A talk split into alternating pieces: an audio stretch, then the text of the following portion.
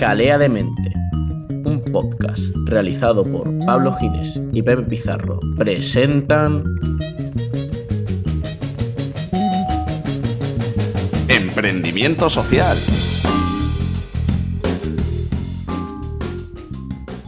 Bueno, pues muy buenas a todos, bienvenidos de nuevo a, un jaleo más aquí con, con Jalea de Mente, con Pablo y con Pepe y hoy vamos a hablar de, de una cosa muy importante. Antes de todo, como siempre, feliz Día Mundial del Emprendimiento, ¿por qué no? Porque, porque hay días para todo y pues, ¿cómo no lo iba a ver para, para esto también? Es el 16 de abril, pues si queréis os lo escucháis ese día y si no, pues no. Eh, eso, un capitulito especial hablando de, emprendimiento y hablando de un emprendimiento muy especial que a nosotros también nos toca muy, muy de cerca porque es algo que nos interesa mucho en nuestras vidas profesionales fuera del podcast, que, que ojalá y llegue a ser profesional, ¿no, Pepe? Sí, importante el hecho de que sea social, atentos al apellido, porque bueno, aquí como ya sabemos nos gusta ser un poquito tiquismiquis, ¿no? Y bueno, también yo he metido un poco la cabeza en el mundo del emprendimiento y a mí el emprendimiento en sí puro no me gusta tanto eh, o al menos lo que la idea que hoy la imagen que da, pero el emprendimiento social es algo que siempre me ha llamado mucho la atención y que fue como algo que me enamoró y que siempre que sale eso en la conversación es como, oh, ¿no? Como algo mágico. Qué bonito enamorado el Pepe. Pues sí, la verdad. Y nada, pues para hablar de todo esto vamos a contar con quién si no, sino nuestro geador, Kiko. Y lo mismo tenemos alguna sorpresilla y bueno, pues nuestras Mercedes que creo que podemos autocertificarnos como, bueno, no expertos ni muchísimo menos, pero sí como grandes inquietos del mundo del emprendimiento social y como decía ya Pablo, que nos gustaría en algún momento que fuese nuestra carrera profesional relacionada con el emprendimiento social, así que eh, vamos a ello. Bienvenidos al jaleo.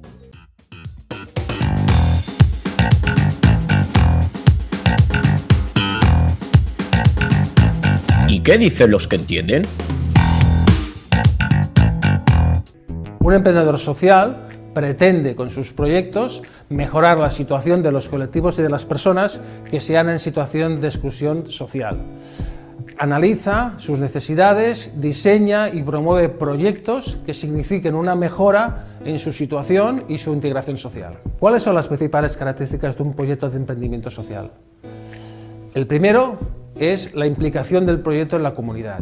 Es necesario implicar a la comunidad en la detección de necesidades, en el diseño y en el desarrollo del proyecto. Sirve para visualizar la importancia del proyecto con el objetivo de que la comunidad se integre, eh, entienda el proyecto y se lo haga suyo.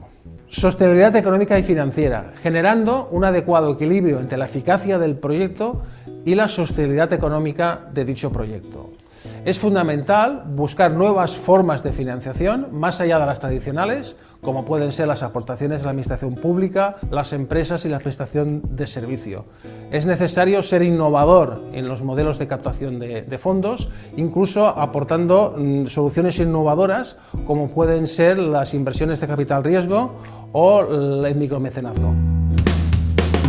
Bueno, aquí tenemos a Pere Mora, un profesor de la Facultad de Educación Social y de Trabajo Social de, la Universidad de Peretarres, que, que nos da esta definición a la que yo veo bastante acertada, así que diría que que bueno, va a generar beneficios a la comunidad, no solo a comunidades que estén en riesgo de exclusión social. Es verdad que es una de las, de las principales, de los principales focos, pero, pero bueno, en general no es el único, ¿no?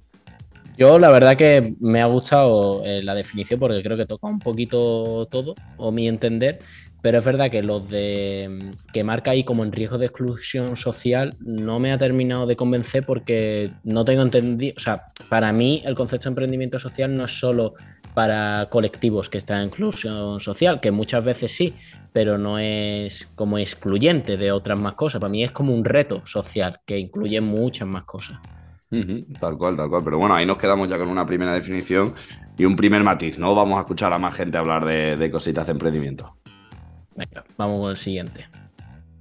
Siempre decimos que el emprendedor social es aquella persona cuya prioridad es resolver un reto social por delante de cualquier beneficio ¿no? personal y económico y lo hace de manera más sostenible, más innovadora, replicable, escalable a todas las soluciones anteriores. ¿no? Y realmente lo emocionante del emprendimiento social es que desmonta el mito de que el emprendimiento está en manos de la empresa y de que lo social solo pertenece a las ONGs para unir de alguna manera la vocación de lo social con la eficiencia, ¿no? la innovación del mundo de la empresa en una figura muy, muy potente. ¿no? Sí, además me encanta porque hoy en día que hablamos tanto de emprendimiento social, si pensamos que ese término se acuña en el año 81 por Bill Drayton, fundador de Ashoka, cuando en un viaje a la India descubre a un tipo de persona que pertenece al sector social se da cuenta que ve a personas que tienen capacidades emprendedoras, empresariales, que buscan la sostenibilidad de sus proyectos más allá de la donación, personas con una ética extraordinaria en su forma de trabajar y sobre todo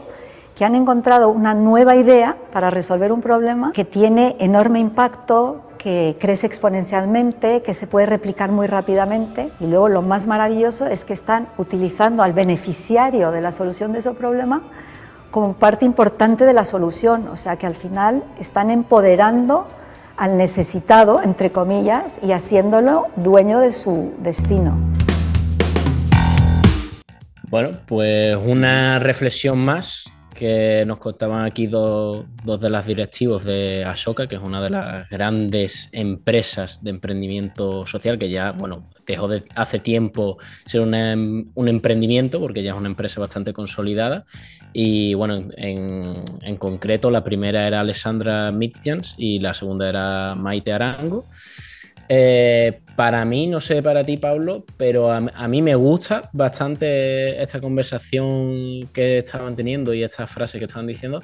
Eh, lo que sí siempre me resuena que, eh, bueno, también esto en el emprendimiento suena mucho, pero dentro del emprendimiento social como que siempre me resuenan las mismas palabras, como que me parece que tiene un corte dado el, perfil de personas que, que hablan sobre emprendimiento social y siempre suelen repetir esto de replicar eh, bueno, como escalable, ¿no? Obviamente sostenible, que yo mismo las digo muchas veces, pero como que me parece, como que me resuena mucho porque las dice mucho, que luego hay un significado detrás y me parece súper coherente y súper guay, pero no sé, me llama mucho la atención eso. Parece un, un argumentario eh, totalmente como, como aquellas palabras rimbombantes del cese temporal de la convivencia matrimonial y hostia. Dilo con, dilo con todas las palabras, ¿no? Es verdad que Asoka es una es una organización sin ánimo de lucro, pero bueno, no, deja de ser una, empresa que, busca crear agentes de cambio y que, lleva ya más de 40 años trabajando y que, que es muy interesante. A mí sobre todo me llama la atención esta entrevista que la hacen en, en Vogue, en Vogue España, que creo que el emprendimiento social es algo que, como decían y definían, que, que muchas que se aleja ¿no? de, las ONGs y que muchas empresas pueden buscar dedicarse un poco a lo social, creo que forma parte de eso eh, eh, en este caso. Y, no me parece mal porque al final genera un beneficio a la sociedad, pero también es verdad que, en muchos casos hay que andarse con cuidado porque puede formar parte de, un poco de lavado de imagen. ¿no? Nosotros somos una mm. empresa, pero vamos a abrir esta línea de emprendimiento social. Y es como, bueno, sí, pero, pero es casi para tapar todo el resto de cosas que hacen. Sí, lo que al final, por ejemplo, en, términos ecológicos se llama un poco el greenwashing, ¿no? Hmm. Así que sí, pues si quiere vamos con el siguiente. Ahí está, además interesante que Vogue, como es una marca de, maquillaje, no, tenemos nada en contra, ¿eh? no, es que sepamos algo en concreto, pero me ha hecho gracia, ¿no? Que, justo es una, marca de maquillar un poco las cosas. Hmm. Aparte de hacer revistas y diseño y moda. Lo tienen clarísimo. Mira, hubo unas, encuestas, eh, esto es un poquito duro de reconocer, pero... hubo unas encuestas en unas universidades, creo que fue en Andalucía, mi tierra. Y el 75% se les preguntaba qué querían ser ¿no? cuando salieran de la universidad. El 75% de los estudiantes querían ser eh, funcionarios. Esa misma encuesta se había hecho en los Estados Unidos y el 75% querían ser emprendedores, es decir, dueños de sus propias vidas y no querían estar en ninguna oficina con un jefe por arriba, querían tener una idea, agarrar unos cuantos amigos, desarrollarla y pelearse por ella. Y así surgen los Facebook y los Googles y los Macs y toda esa historia, ¿no? Con ese espíritu, ¿no? Con un 75% de gente que quiere ser funcionario no se hace país. Se hace país con gente que se la juega. Bueno, para mí, duras declaraciones. Eh, bueno, una encuesta que no sé muy bien de dónde la saca porque no da la referencia, pero de ser así, que bueno, que me, la puedo creer perfectamente. Eh, por un lado refleja eso, ¿no? Como el poco espíritu emprendedor o que se ha fomentado poco en España, pero a mí la verdad es que yo lo veo con totalmente lícito y con muchísimo sentido, muchísima lógica, que los españoles quieren ser funcionarios. Si es un puesto que eh, es el mejor puesto de funcionario de todo el mundo, que tiene unas condiciones y mm, unas calidades de vida impresionantes, que ya le gustaría a cualquier americano tenerla pues, ¿cómo no voy a.? O sea, a mí me parece tonto el, americano que, emprende. o sea, lo digo totalmente en cierto, porque teniendo la posición de, ser funcionario, tú dale eso a los americanos, porque ahí habla de Facebook, sí, pero es que no te habla de los otros millones de personas en América que viven en una precariedad impresionante, que tú haz la misma encuesta eh, en Estados Unidos, pero basándote también en el nivel de dinero, nivel de oportunidades, etcétera, etcétera. Y creo que saldría muy distinto, que habría que ver que, esa encuesta del 75% de que eres emprendedores, cuánta gente también luego tiene las oportunidades para ser emprendedora, o cuánta gente blanca se le ha hecho esa encuesta y, sí, sí. porque a lo mejor no se la han hecho a ningún latino o a ninguna persona negra, ¿sabes? Como Habría que ver un poco el origen de esa encuesta, es verdad que nos faltan las fuentes, pero yo también iría un poco, un poco a eso, creo que la comparación eh, eh, puede ser lícita en cuanto a términos de interés y de cultura, pero, mm. pero tampoco me parece tan mm, reseñable o tan acertada. Creo que, que, es verdad que el funcionariado es una pena cuando lo que se busca es un funcionariado simplemente por la, por, la comodidad y la calidad de vida, que digo, es una pena, pero oye, es normal y lógico que cada uno busque su, calidad de vida, eh, pero creo que también debería ir un poco ligado a esa prestación de servicio, a, esa, a esas ganas de, mm. ofrecer un servicio a la comunidad que, que, desde aquí, vamos, yo por lo menos defiendo bastante, el que haya un servicio estatal para muchas cosas, porque toda esa persona que fracase en su, en su emprendimiento debe tener algún sitio al que, al que acogerse y algunas oportunidades para que pueda reflotar su vida. Ya no te digo siendo de nuevo emprendedor o siendo funcionario, sino que hay muchos eh, términos intermedios trabajando por cuenta ajena, en lo que muchas veces lo que necesitas es una formación o necesitas una vivienda mientras tanto para poder eh, eh, asistir a esa formación y, generar los recursos suficientes para poder encontrar ese trabajo. Entonces, todo eso siempre hay un, un, funcionariado ofreciéndote un servicio estatal que, que es, que es muy pertinente. Entonces, bueno, eh, creo que, que, es muy cultural y creo que, que es verdad que parece que no se levanta país si no hay ideas y ahí sí que le podría dar yo un poco la razón de que creo que hacen falta eh, ideas y hace falta un poco echarse hacia adelante y que no sea tu primera opción directamente eh, optar por esa vida cómoda, pero creo que también eh, Estados Unidos es un país en el que hay mucha gente que se queda por el camino y, que es un estado que deja a esa gente que se quede por el camino y que se quede no en las cunetas como, como estamos acostumbrados a decir aquí, pero sí en, en la calle y es un, es un problema que tampoco hay que alabar. Sí, yo creo que es totalmente algo cultural. Mm, estoy muy de acuerdo contigo y creo que como es algo cultural, eh, creo que habría que fomentar aquí mucho más esa cultura de la, de la inquietud, de, bueno, pues hacer otra clase de cosas, pero tampoco habría que endiosar al americano. Ahí está, ahí está. Tenemos cosas que aprender, pero no todo es parecerse a ellos. Vamos a ver un poquito más de, los americanos, ¿no? Eh,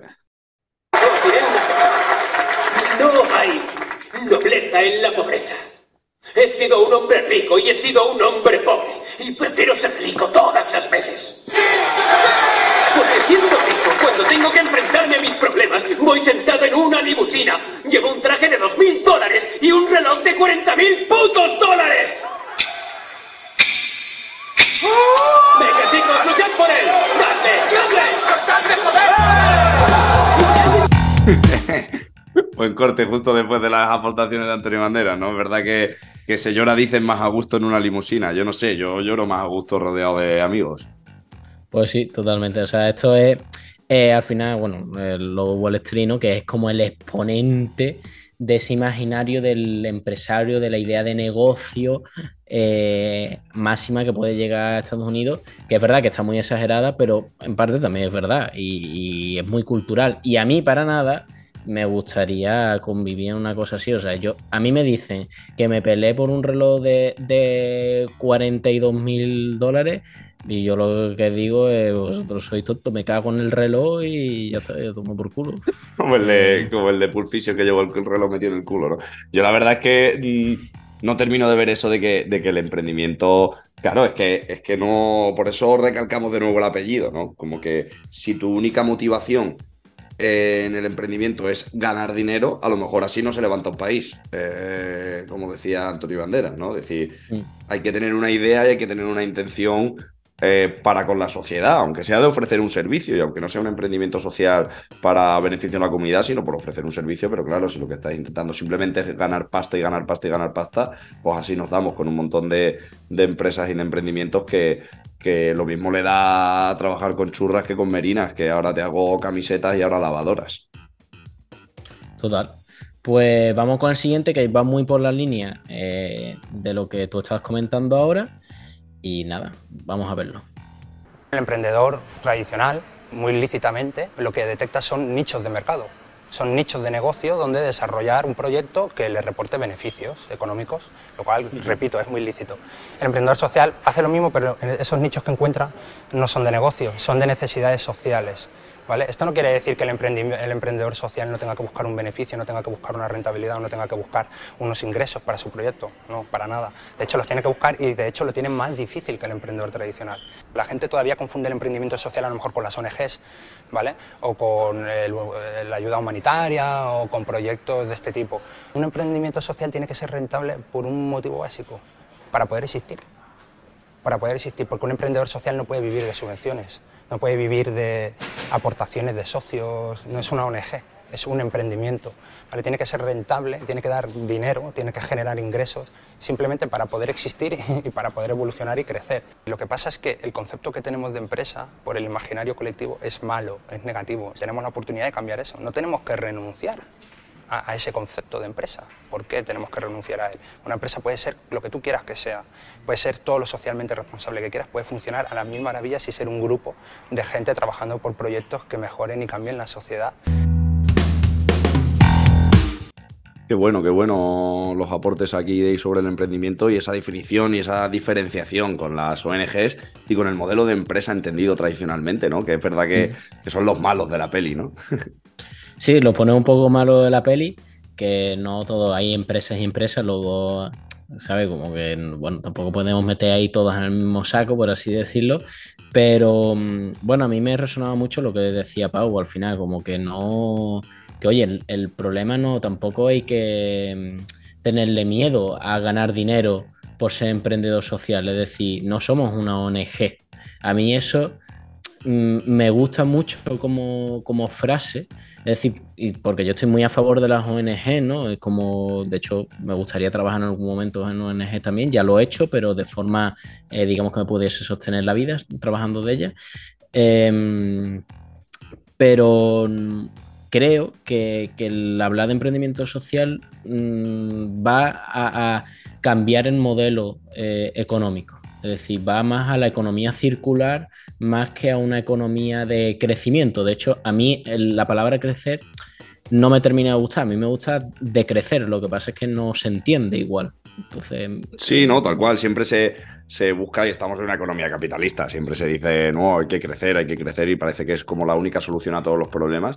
Y muchas veces que ves que, que no es lo más pertinente. Escuchábamos a Pau Job, eh, que, es de en, muy difícil decir esta empresa, pero vamos, NXT Media o eh, que, fuera de todo lo que uno pueda pensar, pues, se dedican a la tecnología, al arte y, al conocimiento para, abiertos, eh, para proyectos abiertos en, en media. Y, parece que es un sector en el que no podría estar enfocado en emprendimientos sociales, sin embargo, sí, es como como dice literalmente, uno puede hacer con su empresa un poco lo que quiera siempre y cuando cumpla esos requisitos de, de, que te salga rentable. Evidentemente tiene que ser rentable para la empresa, pero rentable no siempre es que tus beneficios económicos cada año sean mayores, sino que puedes buscar tener unos beneficios económicos mm, suficientes como para poder subsistir y, poder avanzar en proyectos y generar muchos más proyectos y trabajar por proyectos, como él dice, de forma paralela, ampliando el campo de acción.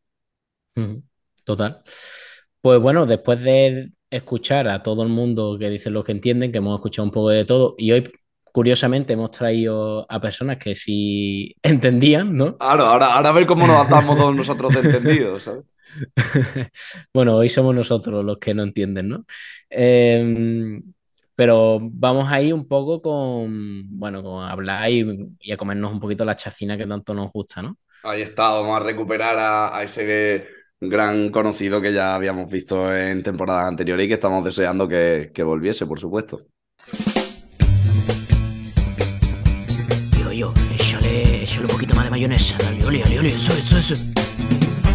Ole, qué bueno, qué bueno. Échale una lonchita más que rico. Nam, nam, nam. Nam, nam, nam. Lo de dentro de bocaza.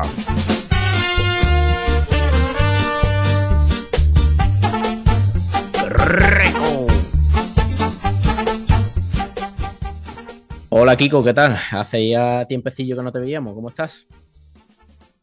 Hombre, ¿qué tal? Qué alegría de, de escucharte por aquí y, y, bien, con muchas ganas de, de participar una vez más y de armar jaleo. Guay, como bueno, pues ya nuestros oyentes habrán escuchado alguna que otra vez a, a Kiko eh, no voy a preguntarle qué, es lo que se dedica, lo que hace, pero sí, la primera pregunta con la que quiero empezar un poco esta conversación es eh, ¿en qué proyectos has estado o emprendiendo o has estado involucrado de alguna forma? O digamos, si quieres contar también un poco de background en cuanto a lo que tú considerarías tu propio emprendimiento, ¿no? Cuéntanos un poquillo esa parte. Pues sí, yo creo que al final eh, he emprendido, o lo que yo considero emprender es pues salirme un poco del camino habitual, ¿no? Uh -huh. No sé si tú estarías de acuerdo con esa... Emprender es salir hacia adelante y, y, y cambiar caminos normales uh -huh. eh, de una manera creativa. Entonces, dentro de eso, pues eh, se me viene a la mente, por supuesto, uno de los primeros emprendimientos que fue la Semana del Emprendimiento en Mentes Creativas, que le llamamos SEMEC. Gran evento. Es, eso fue de los mayores emprendimientos y eso partía al final, creo, como todo emprendimiento parte de una idea. Uh -huh. Y esa idea era la de que desde la escuela de ingenieros, pues nosotros entendíamos que debería de haber otra serie de competencias, otra serie de capacidades que no se estaban viendo, como eran el emprendimiento, la creatividad. Uh -huh. Y con esa idea, pues nos pusimos aquí Pepe y yo, y junto con más personas como Pablo y eso, a emprender, a buscar qué eran esas competencias, quién las podía dar esas formaciones y, y durante una semana pues eh, hablamos de todos estos temas de emprendimiento, creatividad, inteligencia emocional y para mí eso fue uno de mis primeros emprendimientos. La verdad que, Luego, esa semana, ahí perdona que te interrumpa, pero esa semana como sí. que fue muy, muy chula, al menos para mí, porque creo que sobre todo a la hora de generarla, de emprenderla, ¿no? Eh, partió de una idea, como tú decías, pero partió de una idea como, venga, vamos a hacer un, un, evento que hable sobre el ingenio del ingeniero. Y de ahí... Es verdad, verdad. Como, como que fue creciendo ¿no? nuestra propia crisis, porque a mí, para mí está muy relacionado al final el emprendimiento, ¿no? Con, con crisis, ¿no? Con cosas que, que, te resuenan por dentro y no estás muy de acuerdo. Uh -huh. Y ahí pues veíamos que había una falta de a lo mejor ingenio, en precisamente la palabra ingeniero, ¿no? que en español había salido un poco por eso, y como que empezamos a, crecer la idea, empezamos a sumar gente, como dice Pablo, ahí por ejemplo, un gran aporte en, en, el, en el, evento, y, y, al final pues fue un evento de muchas personas, conocimos mucha gente en muchas facultades distintas de Sevilla, y, y, lo que partió siendo como una charla acabó siendo una semana entera de emprendimiento, incluso más de una semana, porque ya antes de una semana estábamos haciendo skate room relacionados con el emprendimiento, con verdad, eh, tío, verdad, verdad, como el espacio red, o sea que fue un, una pasada, ¿no?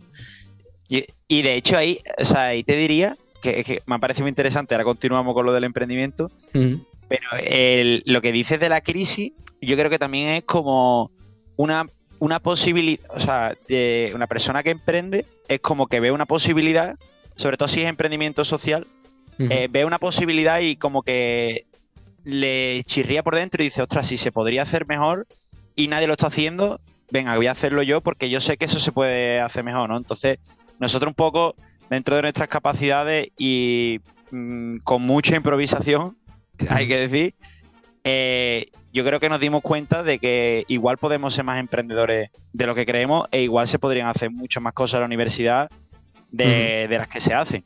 y, y para mí eso fue brutal, darme cuenta de eso. ¿Y qué más cositas, qué más proyectos has estado involucrado?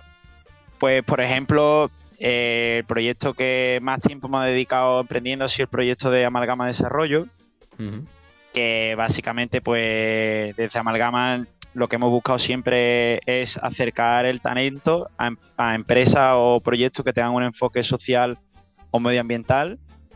y, y, para mí ese emprendimiento, pues, también surge de, esa...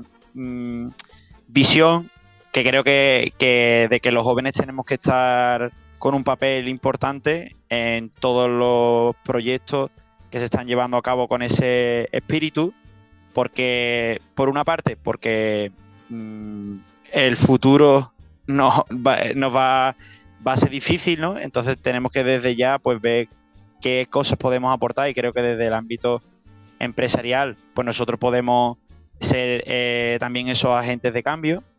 Y, ese es otro, otro de los emprendimientos que, bueno, podría alargarme mucho más, pero bueno, por contar otro emprendimiento en el que también me siento muy orgulloso de haber participado en la Academia Brillar.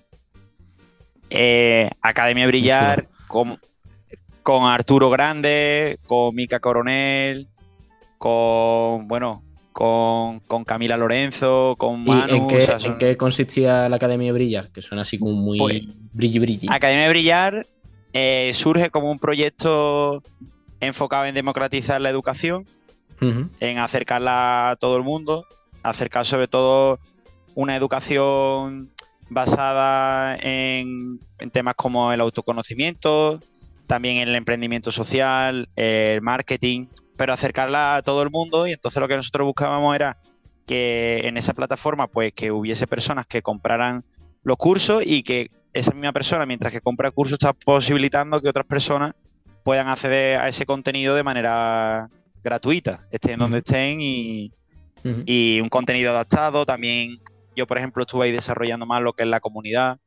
interaccionando con las personas que estaban en la comunidad y, y la verdad que fue otra experiencia súper buena. Eh, eh, a día de hoy yo sé que en algún momento también emprenderé, seguiré emprendiendo algo en educación porque al final te das cuenta que la educación es lo más transformado que existe. Sí, yo estoy muy de acuerdo con el tema de educación porque, bueno, eh, emprender en educación e innovar en educación, que creo que es la parte de las partes más importantes para luego fomentar una sociedad mucho más inclusiva y con mucha más iniciativa, ¿no? También, y mucho más también, bueno, no solo iniciativa empática, eh, que bueno, que sea más eh, sostenible, ¿no? Ecológicamente, en fin, muchas, y emocionalmente, como muchas cosas ahí. Em, mm, quería yo recoger un proyecto que sí, que sí sé de ti y que creo que es bastante guay que lo traigas también, que es el Climatón, ¿no? Que, que creo que es un proyecto en el cual has, emprendido muchísimo tiempo y, que me parece muy interesante que lo, que lo menciones al menos.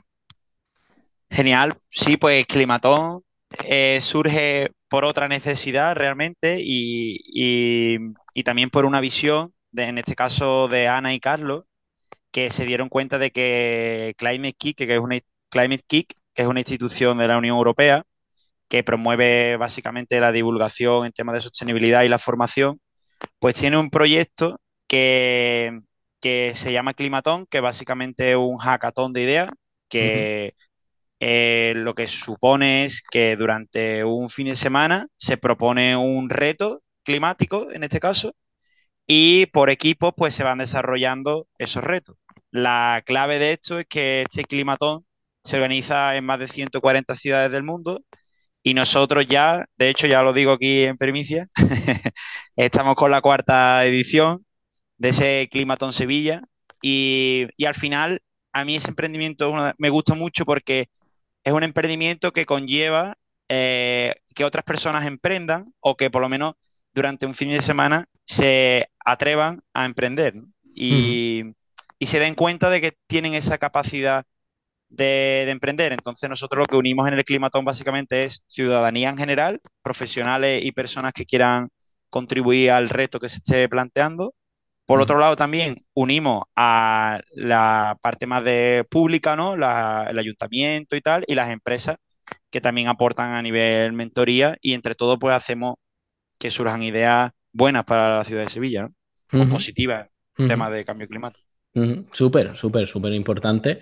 Eh, he visto que has mencionado ya varias veces eh, tanto emprendimiento social como la palabra comunidad, cosas que para mí pues, como van muy relacionadas, pero yo te quería preguntar, para que todo el mundo así tenga una idea, ¿qué es exactamente el emprendimiento social o cómo definirías tú qué es el emprendimiento social?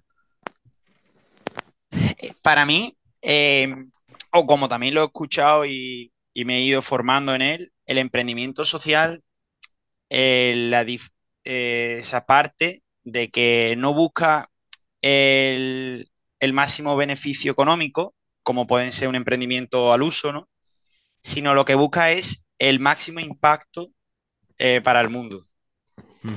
Pero esto no es simplemente un- la idea de, oye, creo este proyecto, tiene mucho impacto, pero luego no es sostenible económicamente. No, esa es otra parte fundamental.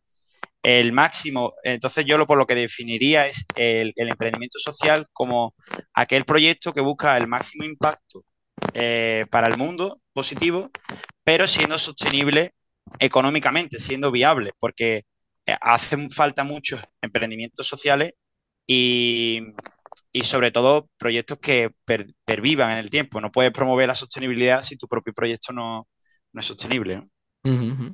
Muy, muy de acuerdo con la parte de la sostenibilidad y con que emprendimiento, eh, aunque sea social, y más, más relacionado con generar un, un impacto en la sociedad, eh, también está, es importante que genere un- unos recursos monetarios, llamémoslo así, ¿no? O que genera la sostenibilidad económica suficiente para poder seguir manteniendo ese proyecto y no solo mantenerlo, sino, bueno, ganarse la vida con ello, que tampoco mm, em, hay que tacharlo como algo negativo el querer ganarse la vida con algo que genere impacto. De hecho, creo que es hacia el modelo que deberíamos de intentar ir, no hacia un modelo en el cual trabajar significase eh, simplemente ganar dinero y no crear un punto positivo en la sociedad, sino como priorización generar un impacto positivo en la sociedad y además ganarte la vida, ganarte el dinero con ello, ¿no? Mm, Y ahí, eh, si me permite, Pepe, también diría como eh, ser consciente de los impactos que produce, eh, o sea, no tanto apostar por, por- por conseguir un impacto positivo, sino también ser consciente de los impactos que puede tener y, y mejorarlo. Es decir, eh, si puede ser, ahí el impacto puede ir de muchas vías, por ejemplo, puede ir desde los propios trabajadores, puede ir también eh, la misma actividad que tengan los trabajadores, pues puede generar un impacto medioambiental.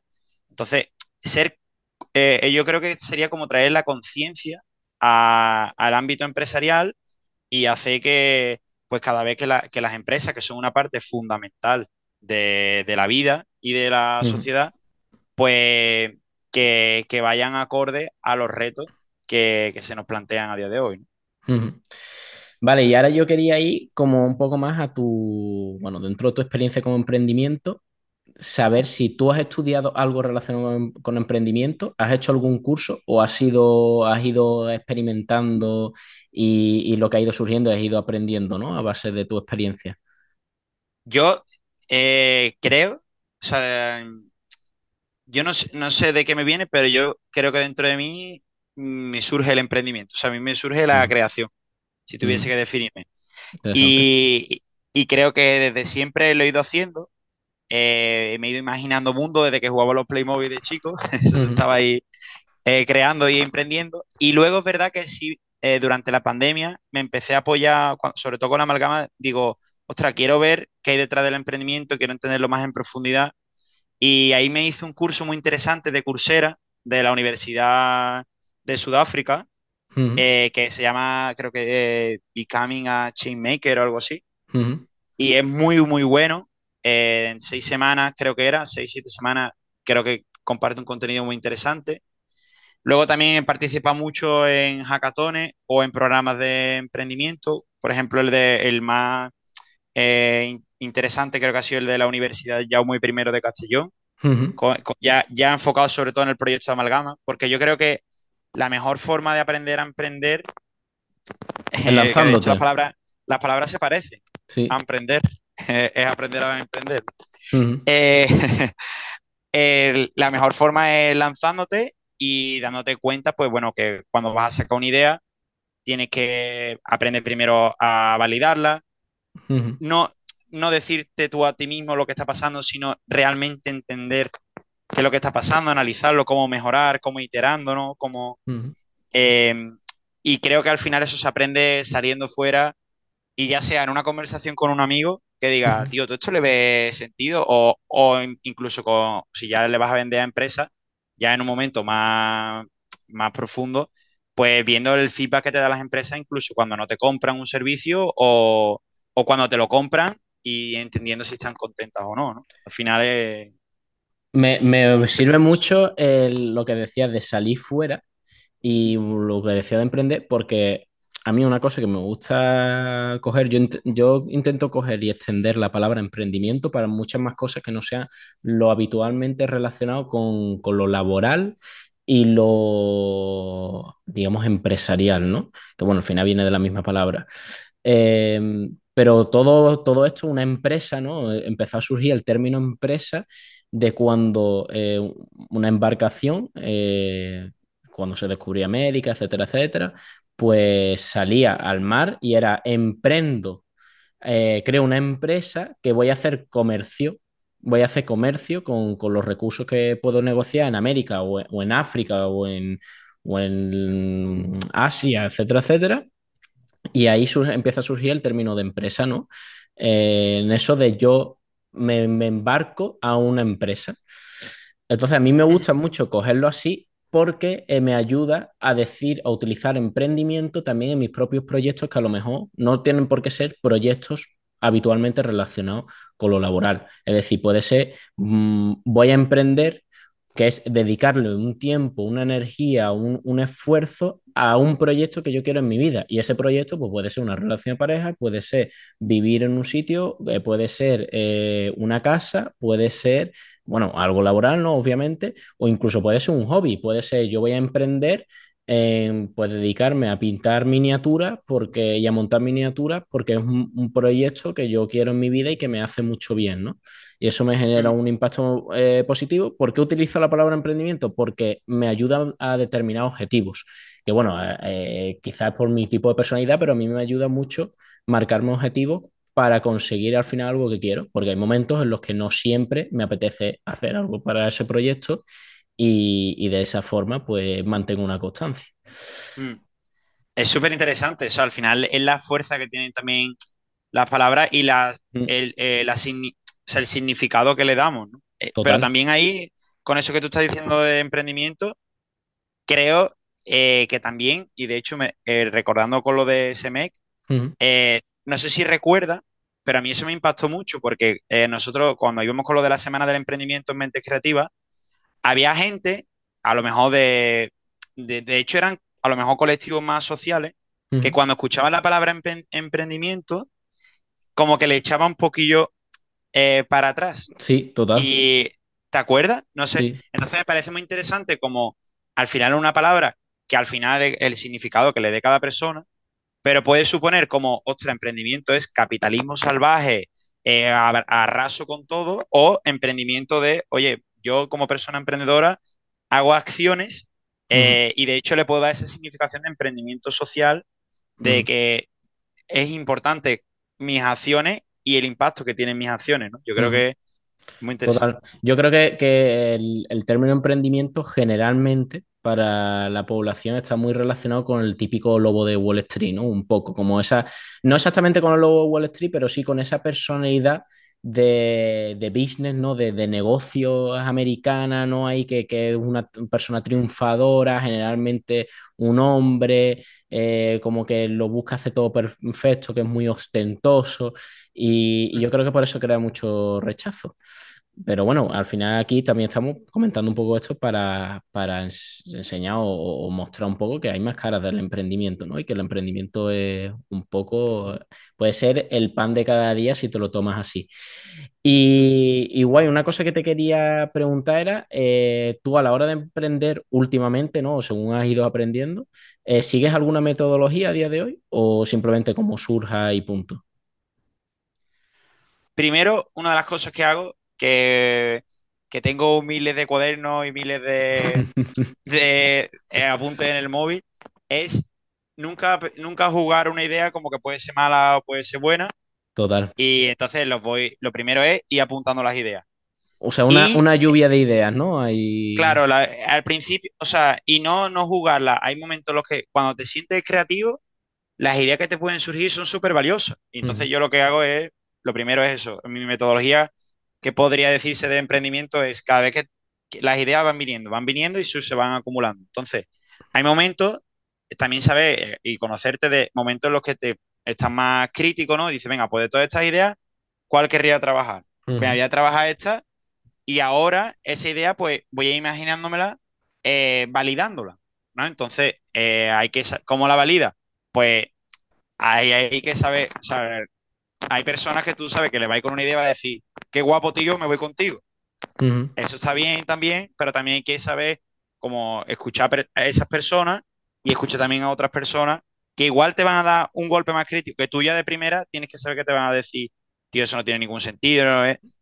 Pero bueno, entonces lo que el siguiente paso es como ir a validarla y ya una vez que se, que se va validando, pues se va iterando y también se va, se va probando y realmente ese proceso parece lento, pero ahí hay muchos matices, muchos eh, mm, tener que salirte de la idea, de, enamorarte de ella y escuchar mucho lo que te está diciendo la gente e ir adaptándola un poco sin perder el horizonte que tú quieras ir con esa idea, porque al final la idea eh, es tuya y tiene que ser innovadora. Si acabas haciendo todo lo que la gente quiere, te pierdes tú en esa idea, ¿no?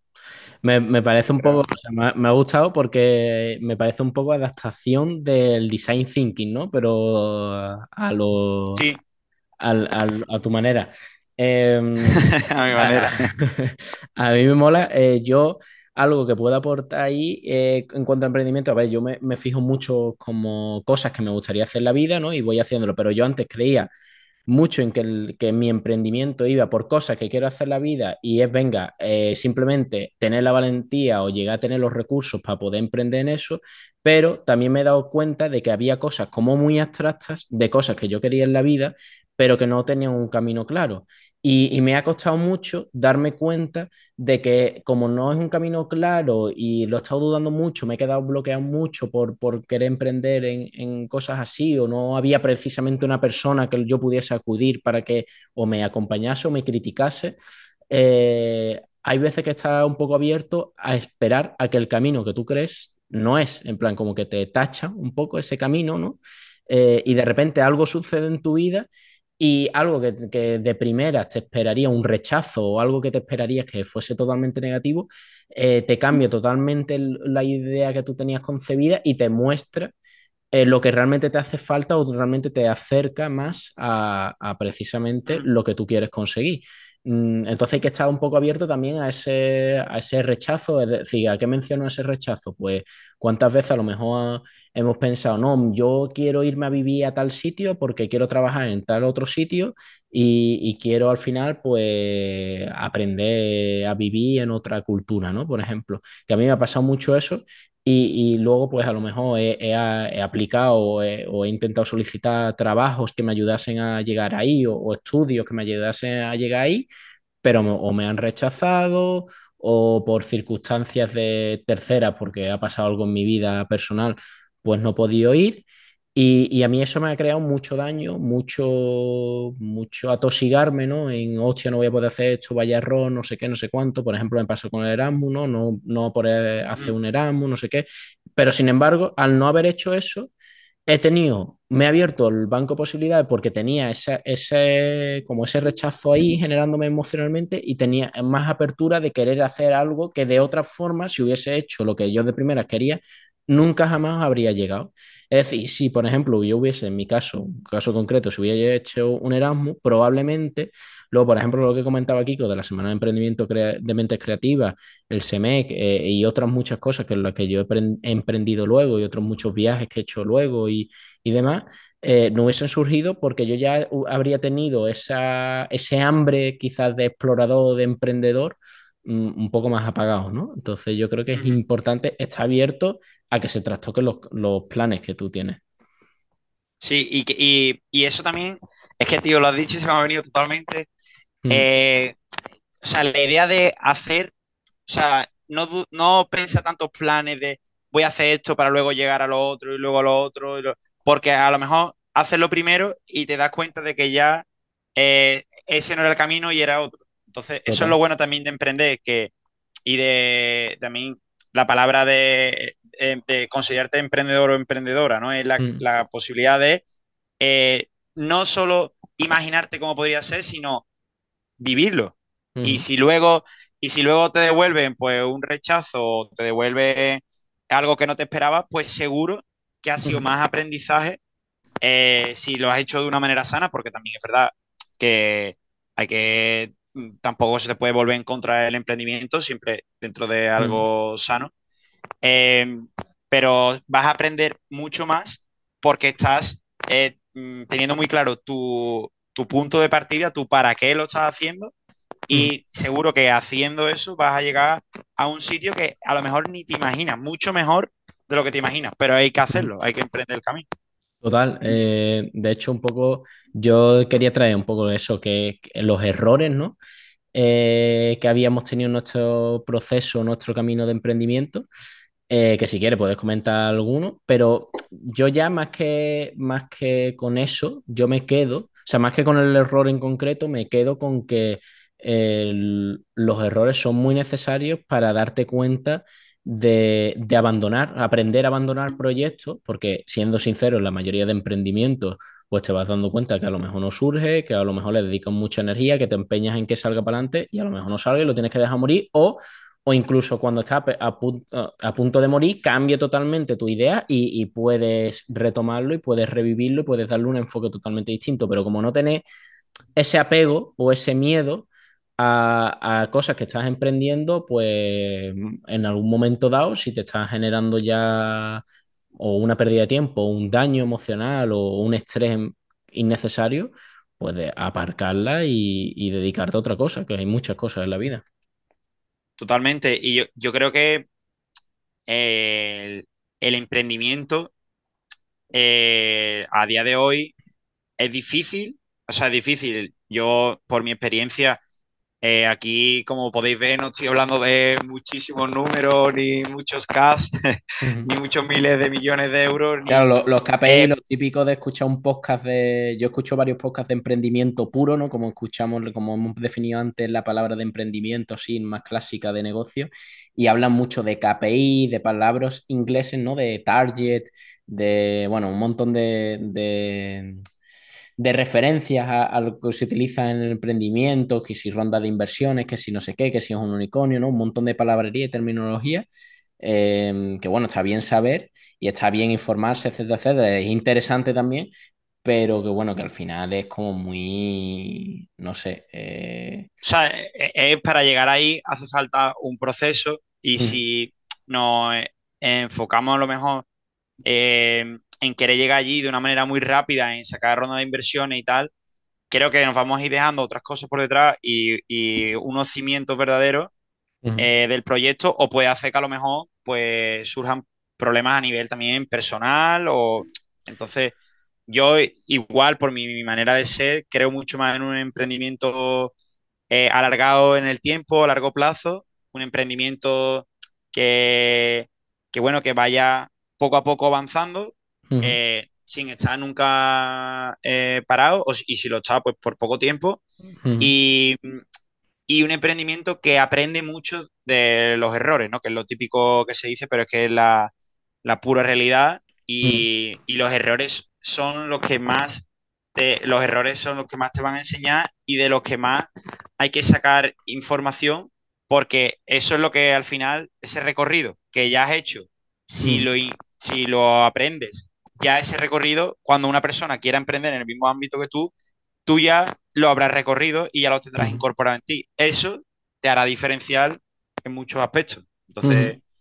Total, creo yo, que es muy interesante. yo con esto que decías del- de emprendernos a largo plazo, me resonaba mucho un, un término así que me viene ahora de repente, ¿no? No- que para nada he escuchado en otro lado, que es eh, emprender eh, de forma delicada, es decir, emprendimiento delicado. ¿Por qué digo eso? Porque eh, hace no mucho eh, descubrí que existía un término que es el activismo delicado que escuché, bueno, un podcast que aquí hemos traído a Juanjo, ¿no? Que, que es uno de los, eh, ya en el capítulo anterior justo, eh, hablábamos con él y él tiene un podcast. Que Y parecía fácil de Árbol Dúo, que en uno de los capítulos hablan sobre activismo delicado, que es como esa forma de, de ser activista sin acabar súper quemado, ¿no? Porque se han dado cuenta, eh, no ellos, sino de forma global, que muchos activistas, después de bueno, muchos años, ¿no? dedicándose como muy a saco, dedicando mucho tiempo al activismo, pues acaban totalmente quemados con esta palabra que se utiliza en inglés, que es burnout, ¿no? Como súper destrozados y al final no quieren saber nada del, del activismo y yo creo que, que, bueno, yo me he visto reflejado mucho en eso, tanto en el activismo como en el emprendimiento y me resuena mucho eh, el utilizar una nueva palabra que sea un término, bueno, un nuevo término, ¿no? Que sería emprendimiento delicado, que es eso, a, a largo plazo, de forma sostenible para ti eh, y que vaya saliendo, que eso no significa que, de repente meta un salto que puede producirse que de repente te encuentre que de un año a otro mm, des con la tecla y, y puedas dedicarle un montón de tiempo y te motiva un montón y le quieras dedicar todas las horas que tú quieras, ¿no? Pero siempre con la conciencia de ser mm, piano, ¿no? Piano, piano, como dirían los italianos. Me gusta ese concepto, ¿eh? De hacer delicatessen. Total, total. Y vale, así ya para terminar, eh, bueno, podremos hablar como de recomendaciones, pero yo creo que es interesante que hablemos como qué medios creemos nosotros, medios o herramientas puede disponer una persona para realizar un, bueno, pues un proyecto social o emprender de forma social, ¿no? ¿Qué, qué se te viene a ti a la mente? Hombre, eh, una de las cosas que, que te das cuenta con el emprendimiento social, o una de las más difíciles, es elegir el tema. Porque por desgracia hay, hay mucha- mu- muchos temas hoy en día que son o injustos o temas en los que estamos viviendo una crisis, ¿no? Entonces, yo creo que lo importante es, dentro del emprendimiento social, es conectar eh, con el tema eh, que- con el que quieras emprender. Eh, em- eh, ahí hay, se me ocurren muchos casos, pero una de las cosas, por ejemplo, que decía mucho en este curso de, de Coursera es como que eh, a las personas que no tuviesen una idea clara todavía y que no tuviesen muy claro qué desarrollar, pues que saliesen a la calle, que se acercaran por su sociedad más a nivel local y entendieran pues qué cosas se hacían ya y, a partir de ahí qué cosas se hacían ya, qué necesidades había. Una vez que una persona va desarrollando esa capacidad de, de escucha activa, de, de darse cuenta de, bueno, de posibilidades que hay de desarrollar emprendimiento, pues eso, para mí esa es, es clave, ¿no? Como a la hora de empezar. Y luego también eh, miraría mucho ejemplos de personas que ya están haciendo emprendimientos sociales, eh, tanto a nivel España, que ahí se habla mucho, por ejemplo, del tema de la B Corp, que pueden tener ese enfoque, pueden tener también como una serie de herramientas que te enseñan a, a cómo hacer esas empresas sociales. Total. Eh, y luego, o luego también, eh, otro punto clave leer a gente como Muhammad Yunus, ¿no? Ujú. Y, su, y sus emprendimientos que son súper interesantes. O, por ejemplo, Patagonia, ¿no? Es una empresa que también ha tenido mucho ese enfoque eh, social. Y, e- y abrirte a, a inspirarte y ver que hay personas que, que realmente pues, han causado un impacto positivo y tienen esa vía del emprendimiento social, de ser sostenible económicamente, pero de causar un impacto positivo en el mundo. Qué guay. Pues estoy muy de acuerdo con tu, como recomendaciones, ¿no? Yo, yo también mencionaría que es muy importante eh, organizaciones, ONGs, asociaciones de estudiantes, creo que es la etapa universitaria, o no solo universitaria, sino la etapa, digamos, de 16 a 23, 24 años, muy importante dedicarla como al voluntariado o activismo, ¿no? Dedicarla, que haya tiempo y espacio para ello. También todos los programas que tiene el Erasmus Plus, que ya hicimos un capítulo para ello. Mm, no sé, creo que hay muchas cosas ahí que te permiten conocer a gente, ¿no? A referentes, como tú mencionabas, esa, hacer un poco de networking y, no solo eso, sino te empieza a dar un bagaje de cosas a hacer, mm, valores eh, que quieres, como que te, empiezas a educar un poco en, ese sentido, ¿no? Y para mí eso... Sí, luego te das cuenta de, la gente que hay, que es súper interesante, que, que, cree verdaderamente en esto, luego es verdad que no se puede ser 100% coherente, todo eso no, no, va a pasar, pero sí el hecho de empezar a cuestionarte las cosas y darte cuenta de que existen otras alternativas, también te hace valorar que cuando vaya a comprar algo, pues, pues sea más sostenible o cuando vaya a utilizar un transporte porque sea más sostenible. Y te das cuenta del valor que tiene eso. Muy de acuerdo. Muy de acuerdo. Pues nada, lo dejamos aquí ya, Kiko. Ha sido muy interesante. Un placer tenerte por aquí. Nada, muchas gracias. Un saludo a todos y a todas. Nos vemos pronto. Chaito. Adiós. Pues yo con todo lo que ha dicho Kiko y bueno, todo lo que he estado hablando con él, ¿no?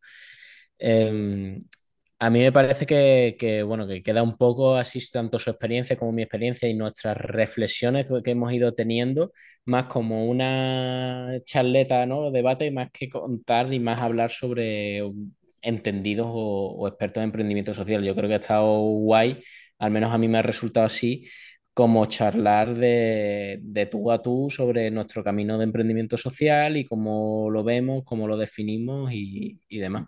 Desde luego, muy alentador. Yo que no pude, no pude estar, la verdad es que anima bastante a, emprender, escuchar vuestras experiencias y sobre todo vuestras ganas, ¿no? De, mm. hacer cosas para beneficio de la sociedad. Y ahora es cuando me toca a mí, Pepe, porque te he escuchado esa charleta ahí con, con Kiko. Yo hablabas al principio de sorpresitas, pues tengo, tengo una invitada especial que, que nos viene a contar Vicky, ahora la, conoceréis, pues se presentará ella, pero vamos, pues una persona muy relacionada con el emprendimiento social y con la parte de emprendimiento eh, eh, más financiada públicamente, como escuchábamos al principio en el que dicen los que entienden que se puede buscar también esos medios de financiación y ver cómo la Unión Europea, no solo a, nivel estatal, sino a nivel europeo, hay, hay mucha potenciación de, este tipo de factores y se, se ven que se puede hacer un montón de cosas. Vamos a escuchar a Vicky yo, échale, échale un poquito más de mayonesa. Dale, ole, ole, ole, eso, eso, eso. Uy, qué bueno, qué bueno. Échale una lonchita más que rico. Nam, nam, nam. Nam, nam, nam. Lo dentro de bocata.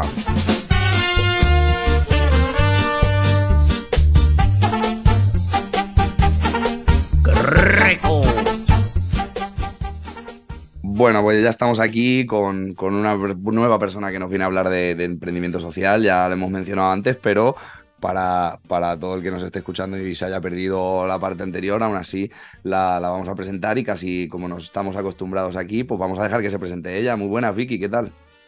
Hola, muy bien. Aquí, de conversación contigo, siempre bien. De lujo, de lujo. Pues nada, cuéntanos eh, un poco, no sé, ¿cómo, ¿cómo te definirías tú dentro del emprendimiento social? ¿Por qué crees que te hemos llamado? quién, quién, eres tú para que yo diga, Buah, Vicky tiene que hablar de emprendimiento? Porque soy emprendedora. Ah. Yo soy emprendedora. Sí. Aparte de autónoma, eh, soy, claro, como soy autónoma, pues, pues somos emprendedoras. Eh, pero porque, porque he acabado trabajando en lo que trabajo ahora mismo, por, por, emprendimiento propio y emprendimiento eh, social, porque no lo hacía con una visión empresarial, no hacía... Cuando yo empecé a, trabajar en, estos proyectos de los que luego vamos a hablar, eh, yo no lo hacía con la intención de forrarme, evidentemente, o sea, olvídate, no te dediques a esto si te quieres forrar, sino con, con la intención de, de, de, cambiar cosas, de ver de que yo veía que había cosas que que, podrían funcionar de otra manera, podrían funcionar mejor en el, en el ámbito social y, ahí me lancé a ello. Ahí está, por generar un impacto positivo, ¿no? Que, que, luego da la casualidad que también pues, se ha generado un impacto positivo en tu propia vida, ¿no? Y en mi cuenta bancaria. Ahí está. sea, que forrarte no te ha forrado, pero bueno, ahí, ahí se va pudiendo vivir, ¿no? Y se vive bien. Bueno, da, para comer, da para comer. qué bueno, qué bueno. Pues aparte entonces de, estos tips que nos dices, que, dices, no quiero, no te quieres forrar, pero bueno, lo haces por intentar generar un impacto o, por tal, que ya vemos que hay pequeñas definiciones, ¿cómo, cómo definirías tú, como alguien que, le ha movido mucho el emprendimiento social en, su vida profesional, ¿cómo, ¿cómo definirías tú el emprendimiento social?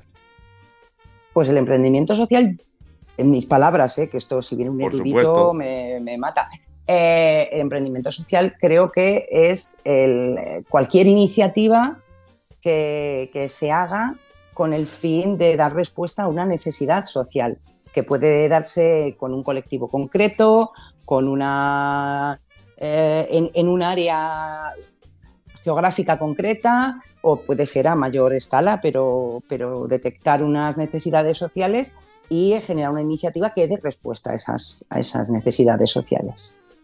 Aparte de la, detección de una necesidad en la, sociedad y tratar de, cubrirla, tratar de mejorarla, tratar de realizar un aporte social. Evidentemente, luego ya mencionábamos por los aportes que te puede revertir a cada uno de nosotros y, qué, qué, aportes sociales, porque al final la sociedad es muy amplia, todos seremos capaces de identificar un montón de necesidades muy variadas, pero en tu experiencia personal, ¿qué, qué son esas necesidades que más te han movido o, o que más has querido cubrir o entornos en los que más eh, eh, has trabajado? Pues yo es que venía de trabajar, yo he trabajado durante más de 15 años con personas con diversidad funcional. Entonces, y personas bastante jóvenes con diversidad funcional. Entonces, he tenido la oportunidad de conocer, de ver la realidad de esas personas, de, esas necesidades de inclusión, que no, las, no es la necesidad de la persona, es la necesidad de la sociedad de entender las, eh, las necesidades concretas y adaptarse para que cualquier persona pueda participar de manera activa. Eh, entonces yo arranqué por ahí, arranqué por la parte de, la inclusión de las personas con diversidad funcional, porque, porque lo que digo, no porque la persona con diversidad funcional se tenga que adaptar, sino porque necesitamos que la sociedad sea consciente de la existencia de estas personas, de sus necesidades, de, qué se puede hacer, porque muchas veces son cosas tan sencillas y tan simples, pero que si nadie te las cuenta y nadie te las explica, eh, mantienes esa ceguera hacia, hacia este colectivo y esta parte tan grande de, la sociedad, porque en realidad es un porcentaje muy grande de, la sociedad. Ahí está, entonces es, no está enfocado tanto a, ese grupo de personas que dices que es un porcentaje muy grande, sino que la propia sociedad eh, eh, vemos que tiene un beneficio a la hora de, incluir toda esta, toda esta serie de, proyectos y toda esta serie de respuestas a esas necesidades que son, como decimos, de la sociedad y no solo de esas personas individuales.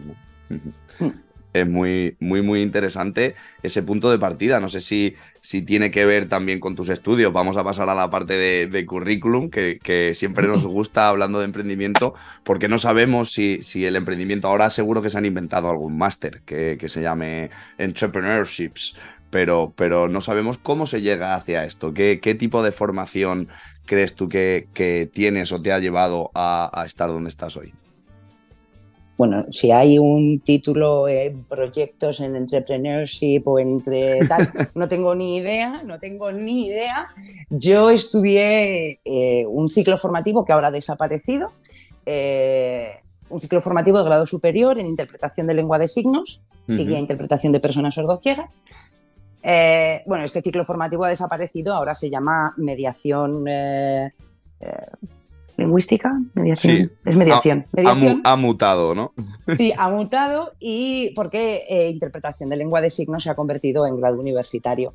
Em, y bueno, pues esto, yo estudié este ciclo formativo en 2000, de 2004 a 2006.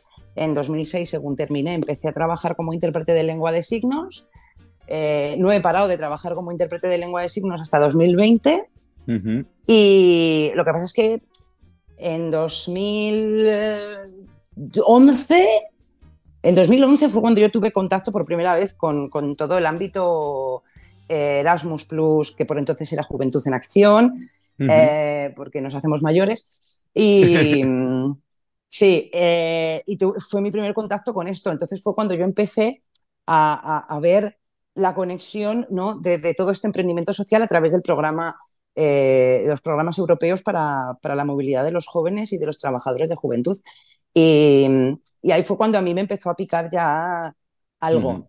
Y es verdad que la lengua de signos y la interpretación eh, siempre va a ser mi pasión y siempre va a ser algo, una parte súper importante de, de, mí, pero, pero en 2020 hice ese corte y abandoné profesionalmente la lengua, la interpretación de lengua de signos para dedicarme profesionalmente a lo que había sido un poco hobby durante, durante, durante casi 10 años. Qué bueno, entonces vemos ya que estuvimos hablando con, con Chuti en su día sobre Erasmus Plus, vemos de nuevo cómo aparece este, este marco de, que recoge todo este tipo de proyectos que están muy relacionados con, con el emprendimiento social, pero bueno, es un marco que por tanto lo que dices es que te ayuda a, arrancar estos pequeños proyectos y arrancas directamente por la parte experimental a, hacer o a participar de, ellos, de esos proyectos, pero yo ya que tengo que tengo un poco de, de, enchufe, que tengo algo de ojo, ya sé que algo te ha formado después de, ese 2011 en el que pudieses empezar, pero a mí me, resuena en la cabeza, por ejemplo, eh, formaciones como una que sé que es el TOT, que es el, el Trainer of Trainees, o, una serie de, formaciones que puede haber dentro de este ámbito, quizás recogidas también por el marco de, Erasmus Plus, que sí que están enfocadas a enseñarte o a, o a aprender de utilizar de estas herramientas de emprendimiento social, ¿no? A ver, eh, el, el, TOT, el, Training of Trainers de, Salto, eso, bueno, para mí fue eh, una de las mejores cosas que me ha pasado eh, como, como, formadora, como formadora en el ámbito de la educación no formal. antes de esto, claro, yo había ya había participado en, muchos cursos como participante y ya también llevábamos un, bagaje presentando y implementando eh, proyectos de movilidad, ¿no? Eh, como formadora y como facilitadora de intercambios juveniles. Eh, entonces, el TOT es como ya un, otro nivel, ¿no? Es otro nivel de cuando ya llevas un, bagaje como formadora, el TOT es como que ya te da muchas más herramientas, pero eso te las da como formadora, no te los da como, como persona que, que, que escribe proyectos. Al final, como formador, eres otra herramienta más eh, y, para, y como, como, pues como persona que emprende, que escribe proyectos, eh, tal, eh, esto va, por otro lado, ¿no? Va un poco por, por, la experiencia, por el ensayo y error, por supuesto. O sea, cuántos proyectos fallidos hasta que, que se aprobó uno.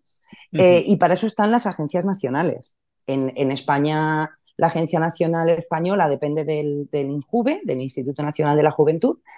Y, y eh, cada comunidad autónoma tiene a su, a su técnico de, Erasmus Plus dependiente de, la, de la eh, Agencia Nacional.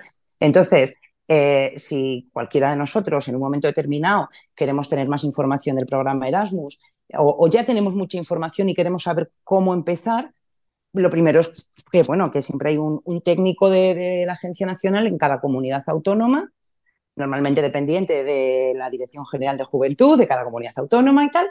Y, bueno, nos van a dar información y después las agencias nacionales también sacan eh, ofertas de, formación pues, en, los diferentes, en las diferentes acciones del programa, en cómo se presentan estos proyectos. Eh, luego hay proyectos europeos a los que uno puede participar, como algunos que conocemos dentro de poquito van a participar también, que se hacen cursos de formación europeos para que otros jóvenes aprendan a, redactar esos proyectos, a plantear esos proyectos. Uf, eh, muchas, muchas, sí. El abanico es amplio, ¿no? Hay, muchas opciones, como dices, pero sí que me queda la sensación de, de, bueno, lo que se dan son muchas opciones, incluso muchas personalidades, muchas entidades que están ahí al apoyo y en las que, en las que poder apoyarte para realizar esto, pero, pero al final la forma de emprender es emprendiendo, ¿no? Y la forma de aprender a hacerlo es, es emprendiendo, es intentándolo, es practicándolo y asumiendo errores y fallos para la próxima hacerlo mejor, claro. Sí, sí, a ver, luego también están pues las entidades de juventud, ¿no? Eh, que yo ahora pues vamos a hacer dentro de nada un intercambio juvenil que, que es idea de, de, un grupo de jóvenes, que es iniciativa de un grupo de jóvenes que, que querían acercar los valores de Europa a las zonas rurales y, bueno, pues el proyecto lo han escrito ellos, con mi apoyo, yo les he ido dando pautas, instrucciones, eh, les he ido acompañando en todo el proceso de, escribir ese proyecto y ahora que se está implementando, eh, yo tengo mi carga de trabajo en la gestión, pero mucha carga de trabajo la llevan ellos, eh, porque forma parte también de, ese proceso de aprendizaje, de, porque claro, esto no es, ay, tengo una idea, lo voy a hacer y ya está. Necesitas a alguien que también que te acompañe, que te guíe, que te enseñe, que te, que, bueno, o sea, lo puedes hacer tú solo, claro que sí, pero es mucho más fácil cuando tienes a alguien al lado que te va un poco diciendo, mira, el camino está por aquí.